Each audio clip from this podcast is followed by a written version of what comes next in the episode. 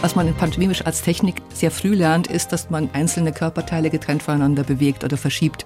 Das ist aber nicht so leicht. Es gibt eigentlich jetzt nichts, was ganz so leicht ist. Also ich denke, die beste Einsteigerübung ist sich tatsächlich, dass man sich anschaut und so wie sehe ich aus und wie bewegt sich das. Mhm. Mal auf Zehenspitzen gehen, wie lange kann ich das halten, kann ich das auch in der Grätsche machen und so. Die blaue Couch, der preisgekrönte Radiotalk. Ein Bayern 1 Premium Podcast in der App der ARD Audiothek. Dort finden Sie zum Beispiel auch mehr Tipps für Ihren Alltag mit unserem Nachhaltigkeitspodcast Besser Leben. Und jetzt mehr gute Gespräche. Die blaue Couch auf Bayern 1 mit Dominique Knoll. Eine außergewöhnliche Frau ist heute unser Talkgast. Sie ist Pantomime-Künstlerin, freie Theaterkünstlerin und Performerin. Ingrid Irrlicht, herzlich willkommen auf der blauen Couch.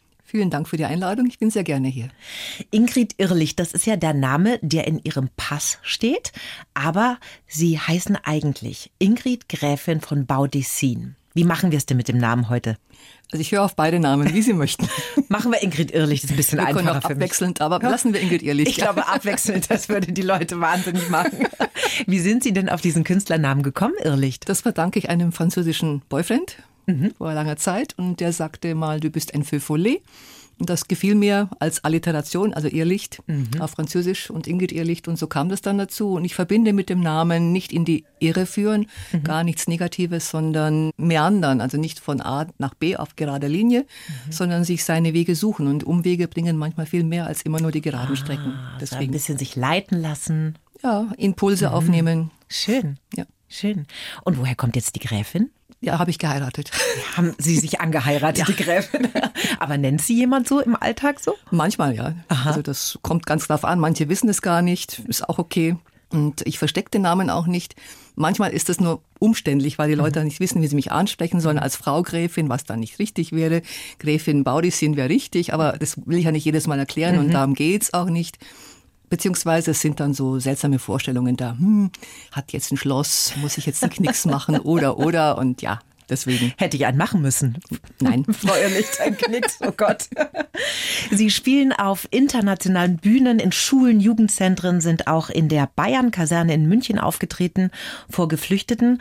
Da habe ich vorhin ein sehr schönes Video mir angeschaut. Das gibt es auf YouTube. Da haben alle ziemlich großen Spaß. Das heißt, Pantomime, Körpersprache, das ist schon was Internationales. Absolut. Also Körpersprache mhm. hat natürlich auch äh, kulturelle Unterschiede. Manche sind sogar missverständlich, aber in der Regel ist es schon sehr gut verständlich. Und wir alle funktionieren über Körpersprache, egal wo. Bloß die meisten Menschen, behaupte ich jetzt frecherweise, sind Analphabeten der Körpersprache, weil sie gar nicht wissen, was sie tun. Mhm. Ja?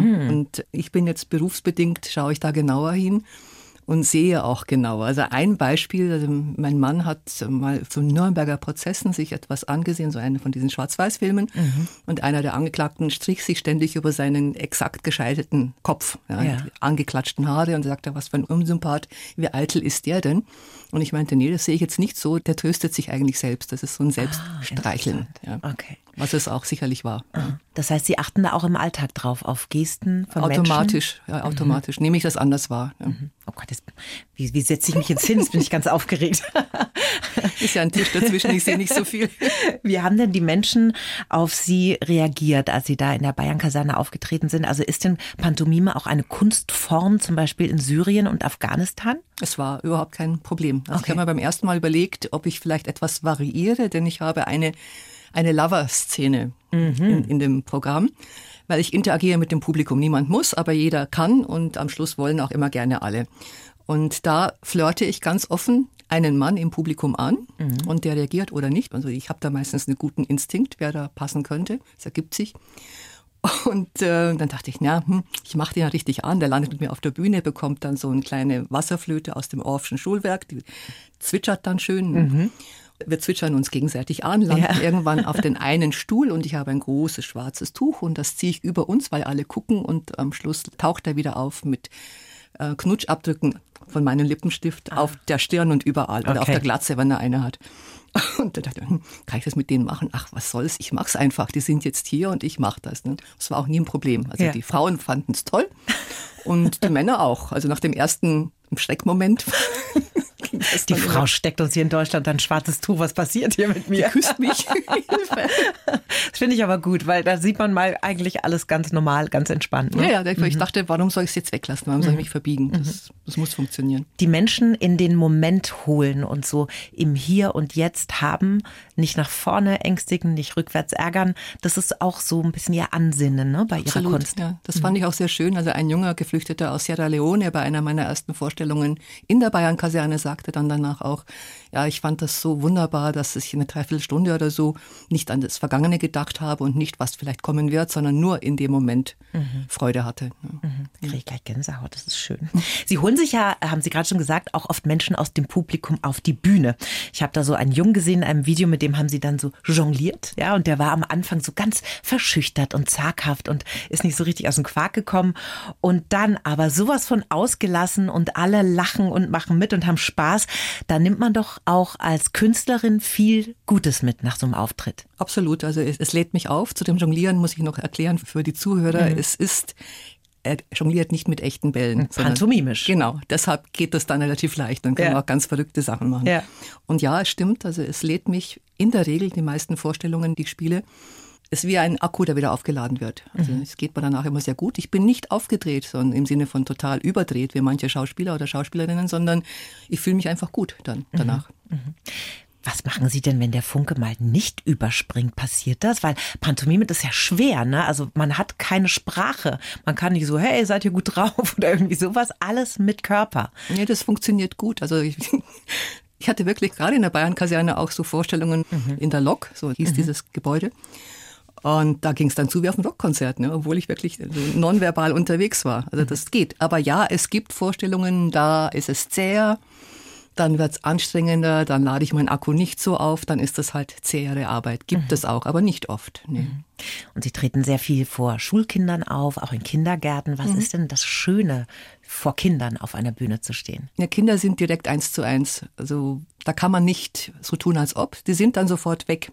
Die sind da gnadenlos in ihrer mhm. Aufmerksamkeit. Die sind nicht höflich, ne? Und sagen, nee. jetzt schauen wir mal weiter. Nee, nee, gar nicht. Die sind dann wirklich nicht mehr da. Ne? Und deshalb muss die Präsenz wirklich durchhalten. Und das habe ich aber. Ja, mhm. dann mhm.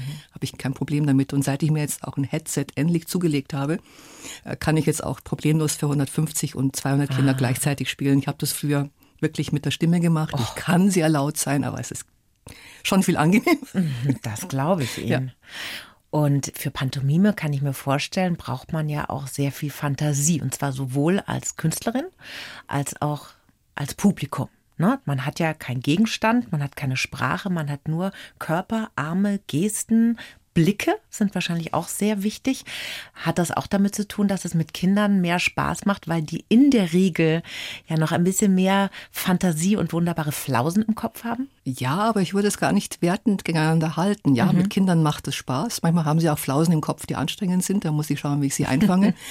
aber mit Erwachsenen ist es umso schöner, wenn dann das innere Kind herauskommt und die eben ah. das Kind in sich entdecken und zu Kindern werden. Ja? Mhm. Also Beispiel Mittelschule die hängen da in der ersten Reihe rum auf diesen Stühlen in der Halle und äh, Pantomime, so ein Scheiß. Und ich denke, okay, okay. Aber dann peu à peu entwickeln die sich und sind dann immer mehr dabei und wollen wirklich mitmachen und, mhm. und verändern sich und die Lehrkräfte staunen. Toll, wenn man das hinkriegt, ja. Teenager begeistern. Ja, doch, das Nicht geht. so leicht. Nee, aber es geht. Frau Irrlicht, wir schreiben jedem Gast einen Lebenslauf. Das haben wir auch für Sie gemacht. Ich darf Ihnen den mal rüberreichen und Sie bitten, den vorzulesen und dann schauen wir mal, ob wir da richtig liegen. Okay, ich setze jetzt mal meine Lesebrille Natürlich. auf. So viel Zeit muss sein. Ich heiße Ingrid Ehrlicht und glaube an die Kraft der Fantasie. Als Theaterkünstlerin und Performerin habe ich meinen eigenen Stil entwickelt. Inspiriert haben mich die Pantomime und der Buto-Tanz. Der Körper ist mein Instrument, der Tanz meine Ausdrucksform. Ich öffne mich dem Publikum und das Publikum öffnet sich mir.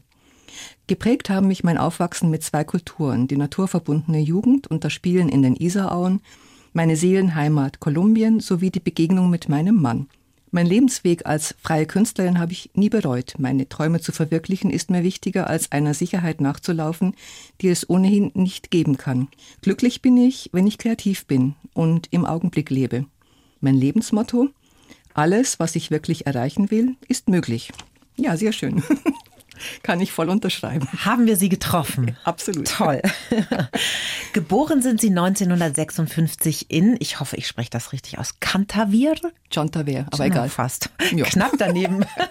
Das ist jedenfalls eine multinationale Region, ungarisch, deutsch, serbisch im heutigen Serbien. Mit drei Jahren sind Sie dann nach Bayern, nach München gekommen. Haben Sie denn da noch Erinnerungen, also wahrscheinlich eher aus den Erzählungen Ihrer Eltern an dieses Ankommen?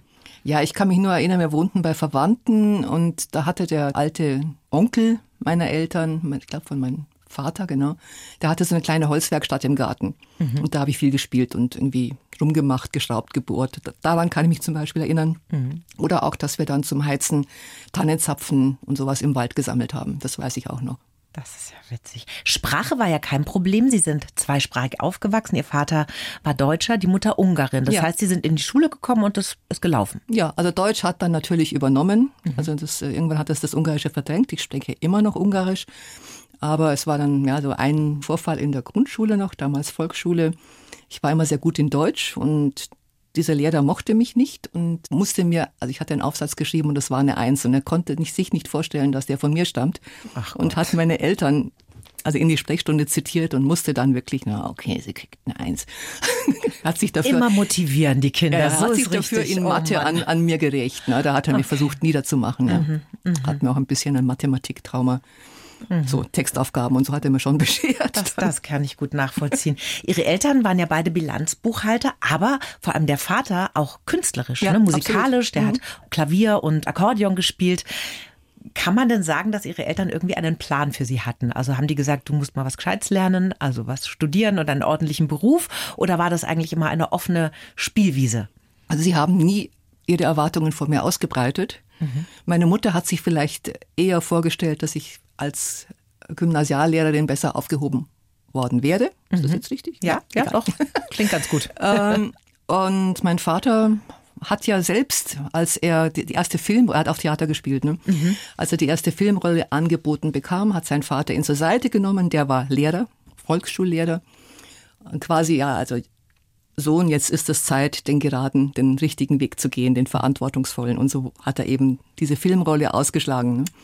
Und vielleicht, ich weiß es nicht, also meine Eltern haben das immer sehr unterstützt. Ne? Und als ich in London war und dort mit der, also eigentlich studienhalber, und dort aber dann meinen ersten Pantomimenlehrer kennengelernt habe, kam ich zurück und sie hatten dann einen Schrank in meinem Zimmer mit Spiegelwänden bezogen, als Überraschung.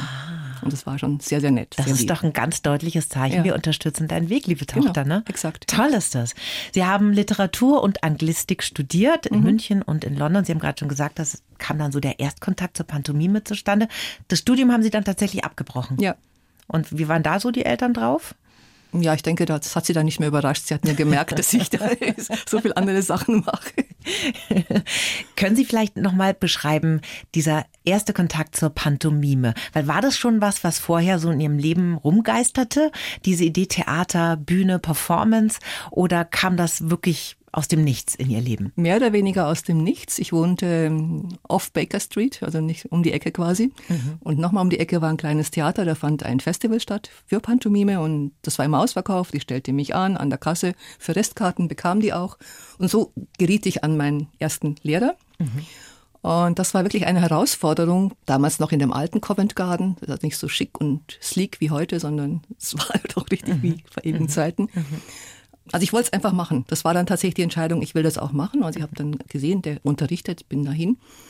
Und seinen eigenen Körper zu akzeptieren. Ja, also ich hatte Probleme mit meinem Körperbau. Ich habe breite Schultern, relativ kleinen Busen im Vergleich. War immer ein Problem als Teenie. Klamotten, oben brauchte ich Größe 44 so ungefähr und unten 36. Und es war einfach nur bescheuert. Ne? Insofern hatte ich ein gewisses Akzeptanzproblem mit meinem Körper und das hat sich geändert durch die körperliche Arbeit und auch wirklich sich einfach vor dem Spiegel anschauen zu müssen. Wie mache ich das, mache ich es richtig. Ne? Und das war gut. Das heißt, wenn man Pantomime lernt, dann macht man das immer erstmal vor dem Spiegel. Das war da so, ja. Mhm. Braucht man schon als Kontrolle, ne? Also klar. Was ist denn so die, sag ich mal, erste Einsteigerübung, wenn sich jetzt jemand inspiriert fühlt von Ihnen und sagt, ich möchte auch mal diese Kunstform ausprobieren? Gibt es denn da was, wo man sagt, damit kann man mal ganz entspannt anfangen und es geht relativ leicht? Was man in Pantomimisch als Technik sehr früh lernt, ist, dass man einzelne Körperteile getrennt voneinander bewegt oder verschiebt. Ja, und das ist aber nicht so leicht. Es gibt eigentlich jetzt nichts, was ganz so leicht ist. Also ich denke, die beste Einsteigerübung ist sich tatsächlich, wie es bei mir war, ich will mich jetzt nicht als einziges gültiges Beispiel nennen, aber von meiner Erfahrung, mhm. Dass man sich anschaut und so, wie sehe ich aus und wie bewegt sich das und solche Dinge. Mhm. Mal auf Zehenspitzen gehen, wie lange kann ich das halten, kann ich das auch in der Grätsche machen und so. Das ist ah, vielleicht ja. nicht so schwer, ja. Okay. Sie haben gerade schon gesagt, dass Sie als junge Frau mit Ihrem Körperbild Probleme hatten. Mhm. Wenn Sie sich jetzt so die Teenager anschauen mit Social Media, Instagram und so weiter und den ganzen Themen, hm. Bodyshaming und was weiß ich, was es da alles gibt, denken Sie da manchmal, wir waren eigentlich noch auf der Insel der Glückseligen früher, was das angeht? Mit Sicherheit, ja, weil der Druck ist jetzt so viel größer. Hm.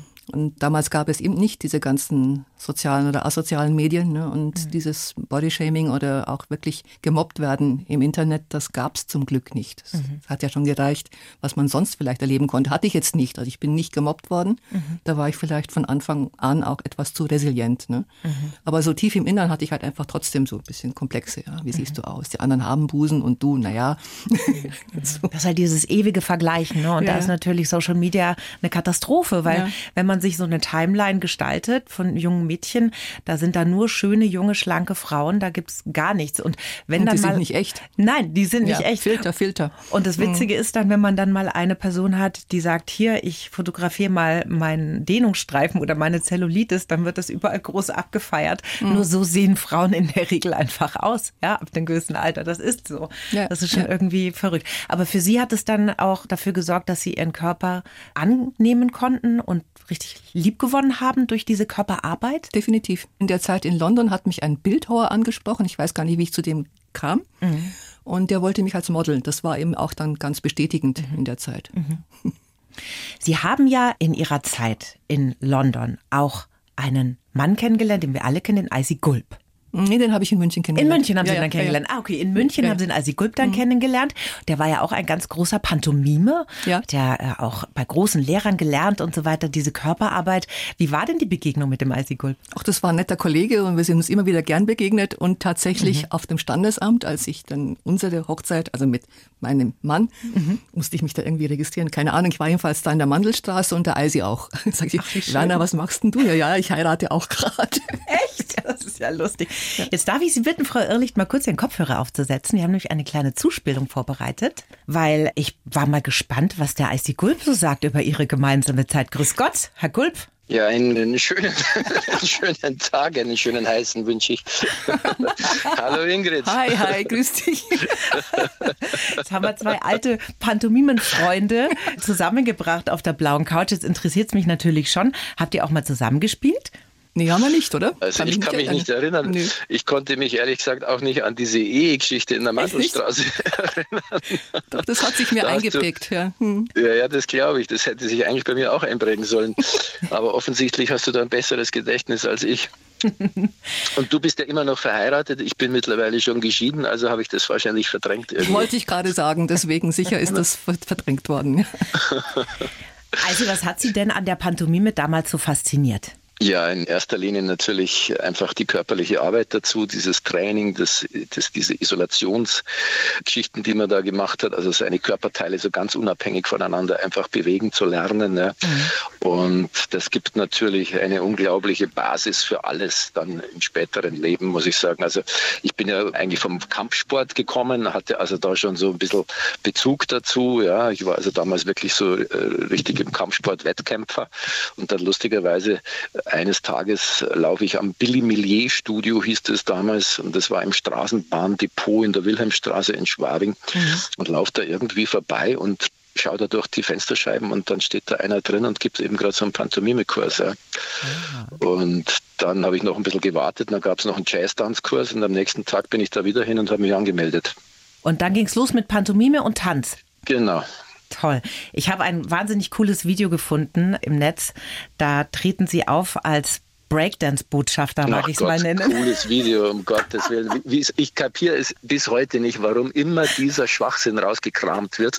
Wenn man Icy Gulp und Pantomime googelt, dann kommt es leider.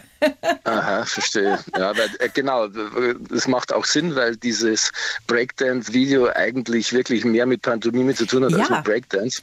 Und das hat natürlich auch eine Geschichte, weil sie uns damals, also muss ich leider Gottes sagen, wirklich verarscht haben. Mhm. Man hat mich geködert mit, ja, willst du nicht Vortänzer von einer Breakdance-Gruppe sein und du kannst dir dein Team zusammensuchen und dann gehen wir da vor Fabrikhallen so ganz original mit Graffiti und in euren original coolen Klamotten und so und dann filmen wir das. Ja. Und mhm. am Ende sind wir dann im Aerobic-Studio im ZDF gestanden und haben da einen auf Hampelmann gemacht irgendwie, Ach weil sie Gott. plötzlich aus versicherungstechnischen Gründen gemeint haben, das kann man ja eigentlich gar nicht machen, weil wenn das jemand nachmacht und sich verletzt, dann werden wir da zur Verantwortung gezogen. Dann haben sie uns noch einen Herrn Professor vor die Nase gesetzt, ja. der immer gesagt hat, vor der Sendung bloß nicht nachmachen, alles viel zu gefährlich. Also für mich war diese Sendung eine Farce und ich sage heutzutage immer, das ist die einzige Leiche, die ich im Keller liegen habe. Aber da kann man doch drüber lachen nach so vielen Jahren, oder? Ja, mein ja, Gott, ja, will. geht so.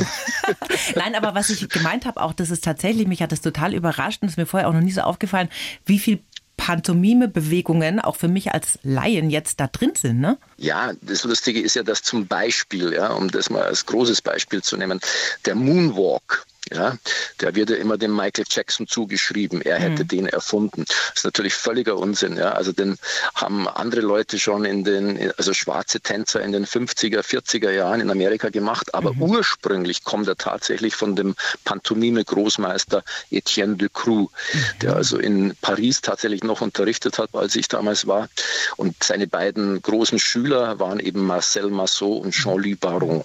Hat er ja. bei dir auch noch in seinem Reihenhäuschen damit in Shorts unterrichtet im Keller unten? Nee, das war in keinem Reihenhäuschen damals. Das war noch in Paris, mittendrin, irgendwo in ah, so einer riesigen Altbauwohnung.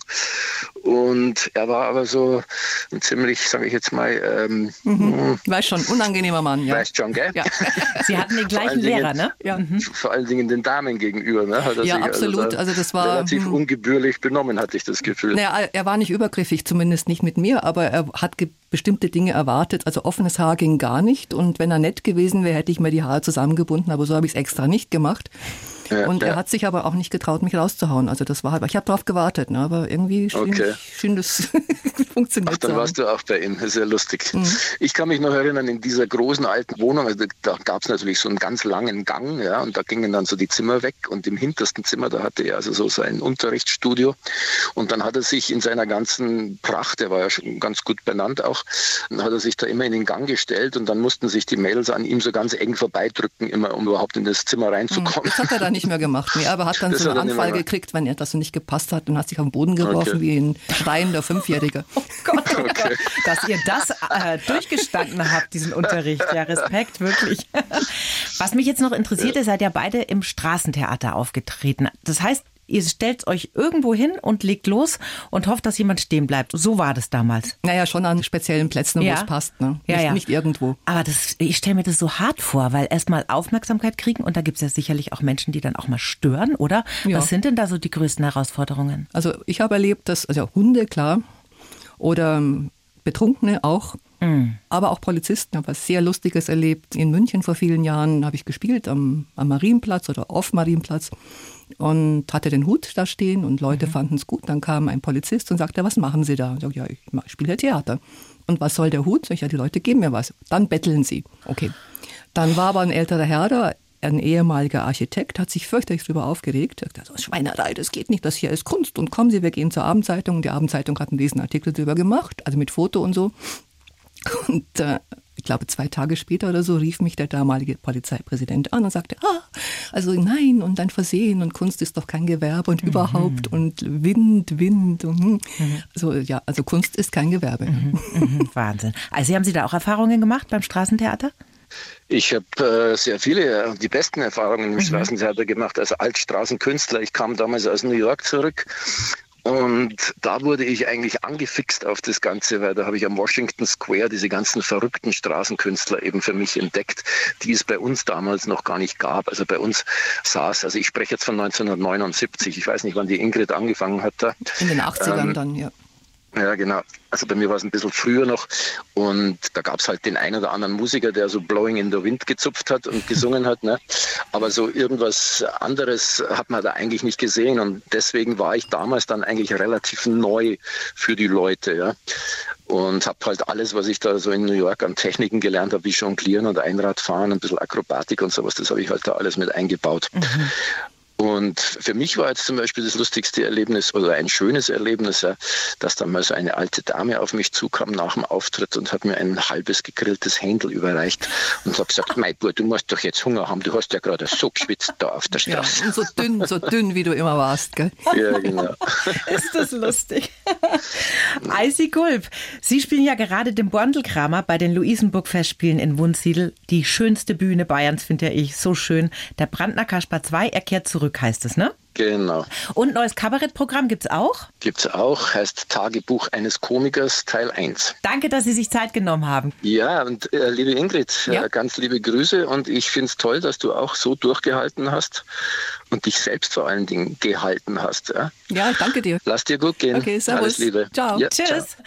Wir haben ja vorhin in Ihrem Lebenslauf auch gehört, dass Sie Buto-Tanz gelernt haben. Erklären Sie uns doch mal kurz, was das für eine Tanzform ist. Die kam in den 80ern nach Europa aus Japan. Mhm. Ich war damals in Paris bei dem erwähnten Etienne de Croo, weil ich ihn als historische Persönlichkeit kennenlernen wollte. Also er hat mich jetzt nicht interessiert unbedingt wegen der Pantomime, aber ich wollte Etienne de Croo kennengelernt haben und mhm. seine Techniken. Mhm.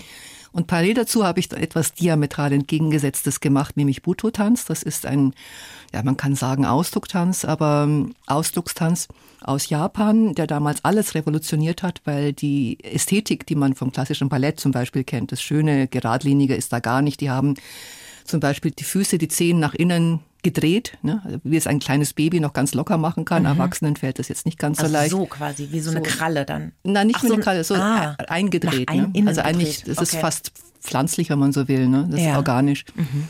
Und ähm, ja, diese weiß gekalkten Körper kennt man vielleicht fast nackt oder, oder ja, auch nicht ja. nackt. Mhm. Manche tragen Kleidung. Das ist, es gibt keine Regeln. Ne? Mhm. Und das hat mich als Essenz der Bewegung sehr, sehr fasziniert. Und in einem dieser vielen alten Stadtpalais im Marais waren dann ein Pärchen aus New York, haben da einen Kurs gegeben und das war richtig faszinierend und schön für mich und hat mich dann auch deutlich geprägt. Ich habe dann noch einen Freund aus London, der auch bei The Crew war, damals schon so ein Musterschüler von ihm mal mitgenommen. Der war schier entsetzt, das hat ihm Angst gemacht. Ne? Mhm. Dieses Hässliche und ja. Naja klar, unser Auge ist gewohnt, äh, mal Modern Dance zu sehen oder wie Sie sagen, eben Ballett. Ja. Das sind ganz andere Linien. Ja, das wirkt, also ich will jetzt, ähm, es gibt ganz tollen klassischen Tanz und Modern Dance, mhm. darum geht es nicht, mhm. aber es ist trotzdem eine Außenwirkung. Ne?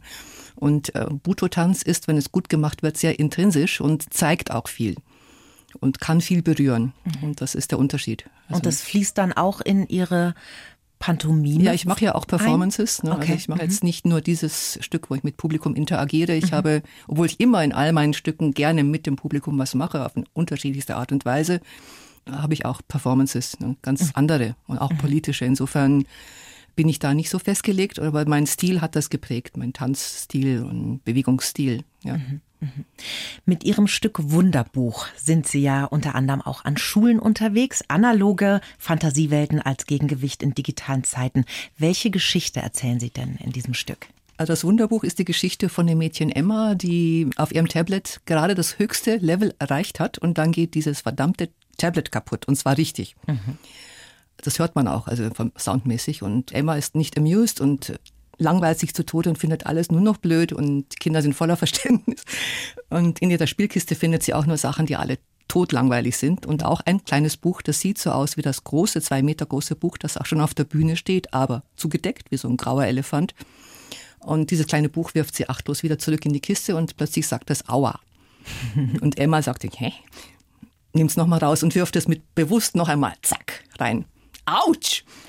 Und ja, dann wird's spannend und äh, Emma findet das dann doch irgendwie reizvoll und nimmt sich das Buch und das klappt aber selbsttätig auf und lässt sich nicht schließen und wird immer selbstständiger und greift dann Emma auch an. Emma war ja nicht nett zu dem Buch ne? mhm. und in dem Kampf mit diesem Buch decke ich scheinbar versehentlich das große Buch auf und oh wow, da steht dann ein riesengroßes Buch. Ne? Das hat bemalte Seiten, ein Buchrücken mit einem Geheimeingang und man kann durch die Seiten schlüpfen und ja, die Kinder sind erstmal richtig baff. Boah, was steht denn da? Ne? Mhm. Und dieses Buch fängt dann irgendwann an, auch zu reden. Und es endet dann damit, komm doch einfach mal rein. Und Emma, was? Wie in einem Buch? Und die Kinder, ja, ja, mach das. Und okay, ich öffne diese Geheimtür, bin dann im Buch, das dreht sich auch noch, hat Rollen und es hat einen Lift. Also es gibt einen Geräusche, die ich einspiele mit einem Sampler, der hängt im Buch. Und ja, je nach der geöffneten Seite passieren dann verschiedene Abenteuer, sei mhm. es im Ozean, sei es im Buchstabendschungel oder wo auch immer. Und so entwickelt sich die ganze Geschichte. Und das, letztendlich geht es mir darum, dass Kinder ganz plastisch erleben, dass es Spaß macht, sich mit Büchern zu beschäftigen, mhm. Weil sie Abenteuer sind. Ne? die man dann im Kopf erleben kann. Also dieses Eintauchen in eine Geschichte, das mhm. stellen Sie plastisch dar Richtig. mit Ihrem Stück. Das ist eine ja. schöne Idee. Und dieses Wunderbuch, das hat er ja auch neue Seiten bekommen in Gedenken an ihre Tochter, an Zoe. Die ist im Juni 2020 mit 26 Jahren völlig überraschend ja. verstorben. Möchten Sie darüber sprechen oder ist Ihnen das ja. nicht so angenehm? Nee, das ist okay, weil ich spreche darüber, weil ich nicht das zurückhalten möchte. Ne? Mhm. Und ähm, mhm. ich habe auch relativ kurz nach ihrem Tod mit Freunden, Verwandten auch gesprochen. Mhm. Manchmal auch mit wildfremden Menschen, die sagen, ja, wie geht's denn? Alles gut? Sag ich, nein, gar nicht. Meine Tochter ist gerade gestorben. Ja. Batsch. Ja. ja. Aber ähm, im Prinzip tut es gut, weil in dem Moment tragen andere Schultern diese Last, die ja nicht weggeht oder diese, diese Wunde. Ne? Das ändert sich zwar im Laufe der Jahre, mhm. aber trotzdem. Ja, und ich glaube, wahrscheinlich ist das auch so, dass die Empathie von anderen Menschen einen das spürt man schon. Ja. Wir sind ja irgendwie alle verbunden miteinander, ja. Ja, vielen macht es Angst. Also nicht mhm. alle, manche haben zu viel Angst, als dass sie empathisch reagieren könnten. Das gibt mhm. es auch. Mhm die muss ich dann fast trösten. Ne? Und das ist dann das, ja, anstrengend. Ich glaube, es ist halt eine große Unsicherheit, gerade wenn so ein junger Mensch stirbt. Klar. Das ist natürlich für viele ein Schock, auch ja. für Angehörige, Freunde, Kollegen und so weiter. Und die wissen dann einfach oft überhaupt gar nicht, wie soll man mit dieser Situation umgehen. Was wünschen Sie sich denn oder was haben Sie sich vor allem direkt nach dem Tod Ihrer Tochter gewünscht? Wie hat man Ihnen helfen können? Ja, also ich war erstmal natürlich unter Schock. Also wir mhm. waren unter Schock, mein mhm. Mann und ich und auch unsere ältere Tochter. Äh, insofern war es nicht bewusst, was ich mir wünschte, aber auch konkrete Hilfe. Also eine sehr liebe Freundin hörte das, sagte, ich komme sofort und hat dann geholfen, oben ihr Badezimmer auszuräumen zum Beispiel, mhm. weil ich es alleine nicht packte. Mhm. Oder meine liebe Cousine Ursula sagte, du, wenn du immer was brauchst, melde dich. Ne? Und ich hatte dann, es hatten sich dann angesammelt nach ein paar Wochen unglaubliche Wäscheberge. Und dann habe ich gesagt, du, sag mal, ähm, wie wär's denn mit Bügeln? Sagen sie, mein zweiter Vorname ist Bügeln, so ungefähr. Mhm. Und sie kam dann tatsächlich mit ihrer jüngeren Schwester mit zwei Bügelbrettern und zwei Bügeleisen und dann haben die vier Stunden lang gebügelt. Und später sagte sie ihm tatsächlich, du, das hat mir so gut getan, dass ich was Konkretes machen konnte. Mhm. Ja, und da, sowas zum Beispiel, ganz banale Sachen, ja. die die meisten denken, man muss solche Menschen in Ruhe lassen, man darf da gar nicht hinrühren. Und ja, es gibt auch Menschen, die vergraben sich, aber ich bin nicht so. Also ich gehe grundsätzlich eigentlich nach vorne. Ja, aber ja. was ja toll ist, ist, dass Sie sich artikuliert haben, wo man und wie man Ihnen helfen ja, kann. Ne? Das ist klar, das meine ich ja. Also mhm, es gibt auch mhm. Menschen, die sich so vergraben, dass sie gar nicht aus sich heraus können, aber das ist nicht gut. Mhm. Also was ich auch gemacht habe, irgendwann merkte ich, ich muss schreien. Und zwar nicht in irgendein blödes Handtuch hinein, sondern richtig laut. Eine Weile bin ich im Keller, aber das hat dann Hund und Mann und alle eigentlich nur erschreckt. Mhm. Und dann kam ich auf die geniale Idee, wenn ich in meinem Auto sitze, erschrecke ich niemanden und da kann ich so richtig laut mhm. brüllen, ne, wenn es mir danach ist. Und das hat gut getan. Es war nämlich ein befreiendes Schreien. Es war nicht so irgendwie ja. unterdrückt und so, ne, sondern richtig. Das hat eine erstaunliche Wirkung, einfach mhm. weil das machen wir ja auch nie. Ne? Ja, Wenn ja. wir Stress oder Trauer im System haben, dann mal richtig zu brüllen, das, äh, ja, das hat eine erstaunliche Wirkung. Von Musikern kennt man das ja, wenn sie was sehr Trauriges erlebt haben, ein Trauma in ihrem Leben und sowas ist ja ein Trauma, so ein Todesfall, dass sie das in ihrer Musik verarbeiten. Haben Sie das auch irgendwie in Ihre Kunst einfließen lassen oder hat Ihre Kunst Ihnen geholfen, damit umzugehen? Ja, definitiv. Also dass dieses soeben erwähnte Wunderbuch hat nach Zoes Tod eine neue Seite bekommen, eine komplett neu gestaltete Seite. Die Dschungelseite war bis dato nur grün gewesen. Mhm. Und die ist jetzt eigentlich die schönste Seite im Buch und äh, ist gestaltet. Und da sind dann auch ganz viele Dinge drin, die konkret an sie erinnern. Auch ihr Name steckt mit in Buchstaben in dem Buch und ihre Lieblingstiere, nämlich ein Opossum, und auch ein, ein Faultier. Das Faultier trägt dann auf seinem Bauch ein, eine blaue Blume, die sie als Tattoo auf der Wade hatte. Also wirklich solche konkreten Dinge mhm. habe ich dann die junge Frau, die mir das bemalt hat, gebeten, das einzufügen. Ne? wo sich ihre Tochter dann bei jedem Auftritt Ja, ja. wiederfindet. Das ist Ja. schön, das ist schön. Das war ja mitten in der Pandemie. Ne? Das heißt, wir waren ja alle eh total eingekastelt. Sie konnten wahrscheinlich nirgendwo mehr auftreten, nehme ich an. Ne? Ich hatte gerade mehr? angefangen, ja, und wir hatten gerade auch beschlossen, dann eben dann diesen Wunderbuch-Film zu machen. Es ist eine neue Dramaturgie entstanden und der Film ist dann auch einen Monat nach ihrem Tod tatsächlich gedreht worden und das tat gut. Oh ja.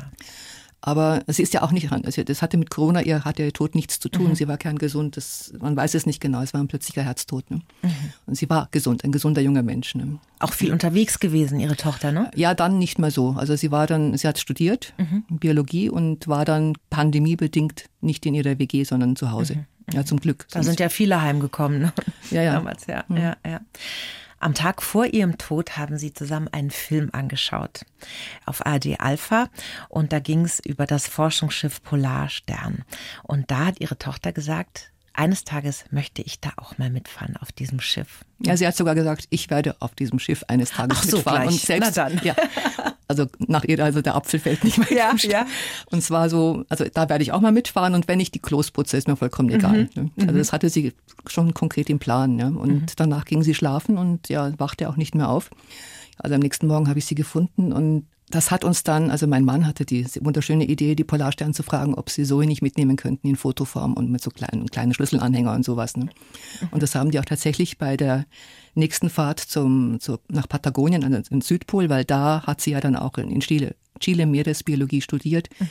Sie ist dann mitgegangen, haben auch die Fotos, hat die Fotos fotografiert, also ähm, Weihnachten auf der Polarstern oder dann in der Kombüse oder wo auch immer. Also sie war da mit dabei und an der Forschungsstation und haben uns die Fotos geschickt, ja.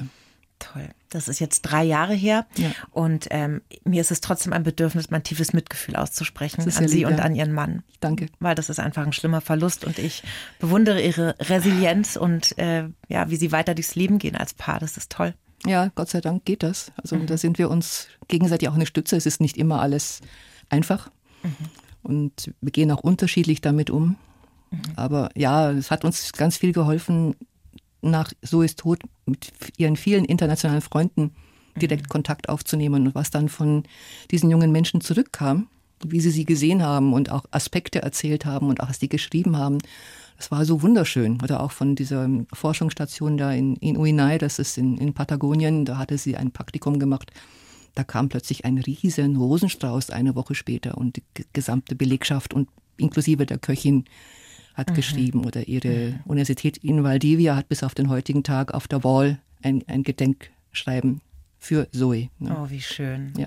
Das ist einfach schön. Da strahlt einfach weiter was aus in die Welt, ne? Ja. Das ist gut. Ich glaube, das ist auch irgendwie was ganz Wichtiges, weil ja so viel Unsicherheit besteht, wenn jemand schwer krank ist oder einen Trauerfall erlebt oder sowas.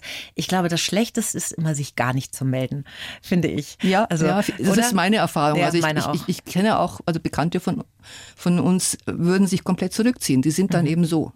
Ja, aber ich, Mhm. Nee, aber ich, bin glaube jetzt so. auch als befreundeter Mensch von jemandem, der sowas erlebt, ja, ist, also ich war längere Zeit zum Beispiel krank und ich fand es ganz toll, wenn Kollegen zwischendrin einfach mal eine SMS schreiben und sagen, Ja. hey, Dominique, wir freuen uns auf dich, wenn du wieder da bist. Wir hoffen, dir geht's einigermaßen. Wir denken an dich. So, mehr muss es gar nicht sein, ne? Und das ist bestimmt in so einer Situation, wenn man einen geliebten Menschen verliert, ähnlich, könnte ich mir vorstellen. Ja, weil ich denke, die, die anderen denken dann, ich, ich darf da gar nicht dran rühren, Ja. ich verletze, aber das macht einen wirklich zu unberührbaren. Das ist nicht Genau, gut. absolut. Da muss man einfach den Anschluss behalten und die Verbindung zu den Menschen. Man muss ja nicht immer eine Lösung haben. Mhm. So was Banales wie putzen oder bügeln ist auch okay. Oder was zu essen vorbeibringen oder auch einfach zuhören. Also Das ist egal. Ne? Ja, ja, da hatten Sie recht. Ein roter Faden in Ihrer Kunst sind ja die Frauen. Und es Ja, es ist mir klar geworden, als ich den Fragebogen beantwortet habe. als Sie unseren Fragebogen, echt? Ja, ah, da ja. ist mir das erst so bewusst geworden, ja. Ach, wie schön. Okay. Weiblichkeit, die Frauen, das zu stärken. Sie sind Jahrgang 1956. Was haben Sie denn jetzt für ein Gefühl, wenn Sie über die Rolle, das Standing der Frau in unserer Gesellschaft nachdenken? Hat sich denn da was getan in den letzten Jahrzehnten? Ja, es hat sich Gott sei Dank einiges getan, aber noch nicht genügend. Und wenn Sie sagen, roter Faden, mir ist klar geworden, dass ich immer so das Thema Weiblichkeit irgendwie selbstverständlich dabei hatte im Gepäck. Ne? Also wenn, wenn man mit meiner Partnerin Urte Gudian ein Stück gemacht, das hieß das Schneechamäleon, das war ein Buto-Tanzstück. Da habe ich auch noch im siebten Monat mit der ersten Tochter getanzt. Mit einem kleinen das, Kügelchen schon. Ja, ja, das war auch gar nicht mal so klein. Und das, ja, warum nicht? Das ging, mir ging es körperlich gut und Ja. dann ist das ja auch kein Problem. Na ne? Also solche Brüche waren auch, also gut im Buto vielleicht eher akzeptabel, aber trotzdem waren möglich und noch vor einiger Zeit natürlich absolut gar nicht. Das wäre Nackttanz gewesen. Mhm. Striptease-Tänzerin oder sowas. Ja, absolut. ja, und das hat sich geändert und ich habe immer diese, ja, auch die Selbstverständlichkeit, wie junge Frauen heute durchs Leben gehen. Mhm. Andererseits, wir sprachen das schon an, so die, die Außenwahrnehmung und der Druck, der da aufgebaut wird, immer schick, schön, jung zu sein. Mhm. Und das ist ein Druck, den man nicht unterschätzen sollte. Ne? Mhm. Und ich habe zum Beispiel diese, meine Walk-Acts sind alle weiblich. Also klar, ich bin eine Frau, aber ich hätte jetzt zum Beispiel mein, meine Dinosaurier müssten jetzt nicht weiblich sein, aber meine. Nessie hat, wenn sie dann ab und zu mal ihr Hemdchen lüpft, tatsächlich einen Busen. Mhm. Und der ist aufgenäht. Ne? Was ist denn ein Walk-Act? Vielleicht erklären Sie das nochmal. Also ein Walk-Act ist ein Theater im Vorbeigehen. Mhm. Also die meisten Leute kennen das als Stelzenläufer. Ah, das ja. mache ich nicht. Ich, ich bevorzuge, auf Augenhöhe zu sein. Und äh, es sind absonderliche kurze Interaktionen. Wie zum Beispiel jetzt ein Langhalssaurier, der sich da durch die Menge bewegt und auch mal den, das, das spitze Maul in ein Weißbierglas steckt, passt nämlich rein. Ne? Oder gibt viele Möglichkeiten. Ich habe auch eine, eine bayerische Wiesenbedienung, die Resi. Mhm. Und die hat ganz viele Maskrüge. Das Kostüm ist aus Plastiktischdecken genäht, so. Ja. Rot-weißes Karo, Spitze und so weiter. Ne? Und die ist auch sehr laut, wirklich sehr laut. Und mache ich jetzt nicht, sonst fällt der Technik, die, die fahren die Ohren runter. Und die pflügt sich durch die Menge und machen ihn an der Platz da aus der Bahn, du Depp, geh weg da und so. Und wenn jemand sagt, Resia oder überhaupt ein Bier bei der Kollegin, gay. Und so, also richtig geschert einfach. Ne? Und mehr mache ich da gar nicht und mhm. bin sehr beschleunigt unterwegs. Mhm. Ist aber auch eine, eine Form von Weiblichkeit. Dann gibt es aber auch Madame Honorine Glucose de Lavagny. Mhm. Das ist ähm, ja Frankreich, die, eigentlich die heimliche Geliebte von Napoleon und Josephine darf das nicht wissen und sie ist auf der Flucht und so. Sie hat, sie hat ein Empire-Kleid an ne? und schöne Löckchen und sucht immer einen, einen Gentleman, der sie also beschützt und, und so weiter. Und also einen Schirmherren, weil ich habe einen wunderschönen mhm. Spitzenschirm. Ne? Mhm. Und ich spreche mit französischem Akzent und ich kann ja Französisch, also ich kann das ganz gut so tun, als, mhm. als ob und amüsiere mich dann innerlich, wenn die Leute ihr Schulfranzösisch hervorkramen. Bonjour, je m'appelle Horst. Horst, Horst, s'il vous plaît. Horst, ah, ah.